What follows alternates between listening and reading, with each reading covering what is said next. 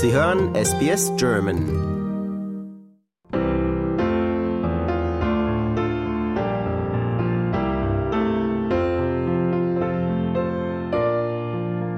Das neue Jahr ist erst ein paar Tage alt und doch haben viele schon ein schlechtes Gewissen.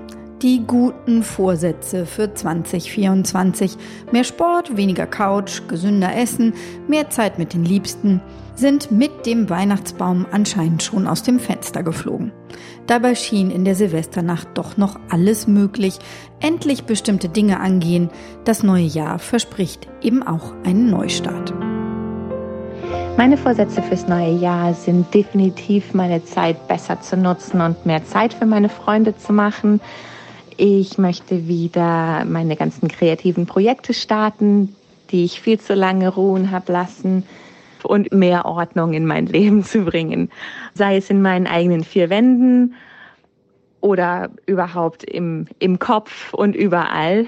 Und ein ganz großes To-Do auf meiner Vorsatzliste ist es, endlich wieder mal nach Deutschland zu reisen. Gute Vorsätze. Ich glaube, noch mehr mich auf Familie und Freunde fokussieren und einfach mehr Zeit mit denen verbringen, weil das das Wichtigste im Leben ist. Und um, umso älter ich werde, umso mehr wird es wichtiger für mich.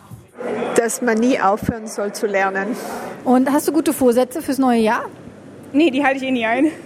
Well, man hat immer gute Vorsätze, ne, wie weit dass man die durchziehen kann. Ja. Viele nehmen sich daher einfach gar nichts mehr vor.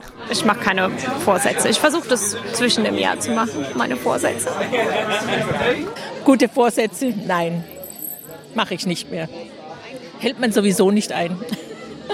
Ich mache mir nie welche, denn wenn ich, äh, wenn ich immer nur das neue Jahr dazu nehme, mir gute Vorsätze zu machen, dann passiert nichts. Wenn ich wirklich was machen will, dann fange ich das dann auch sofort an. Ich denke, die, die Wertvorstellung ändert sich da ein bisschen und ähm, rückt eben ab von dem nicht mehr rauchen, nicht mehr trinken, abnehmen äh, und, und findet, findet andere Werte, eben mehr, mehr Quality Time, wie es so schön neudeutsch heißt. Ja, seit ein paar Jahren mache ich kein New Year's Resolutions weil innerhalb einer Woche, manchmal innerhalb einer Tag, manchmal innerhalb einer Stunde sind die ja ähm, hin.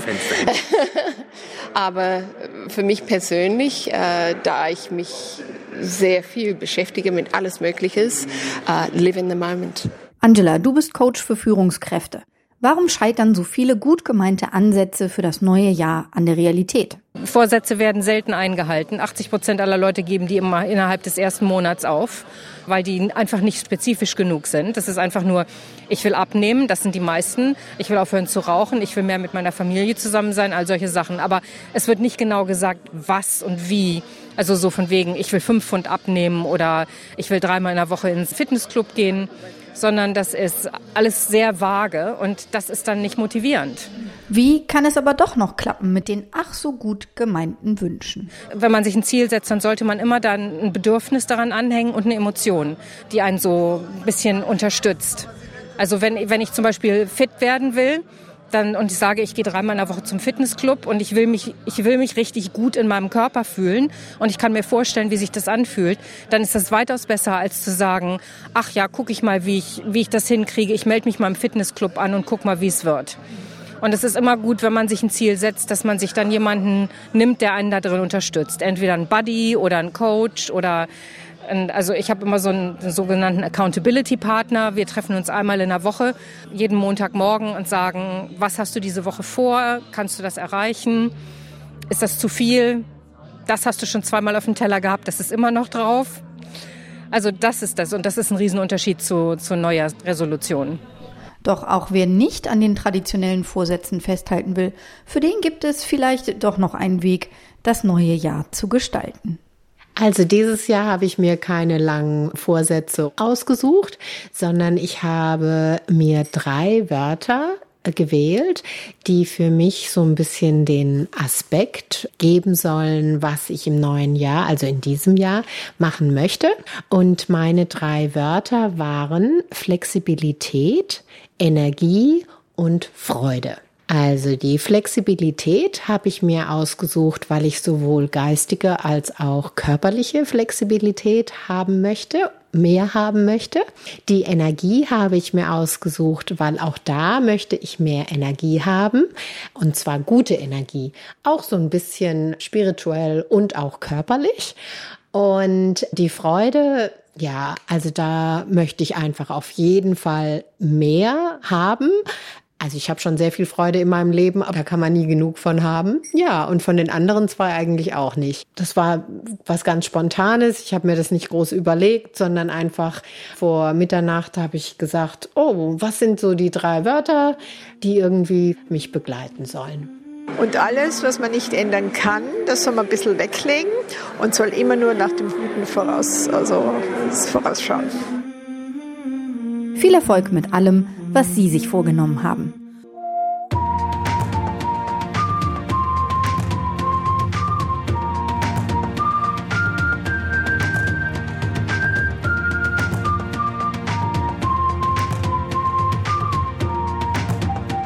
Katharina Lösche für SBS Audio.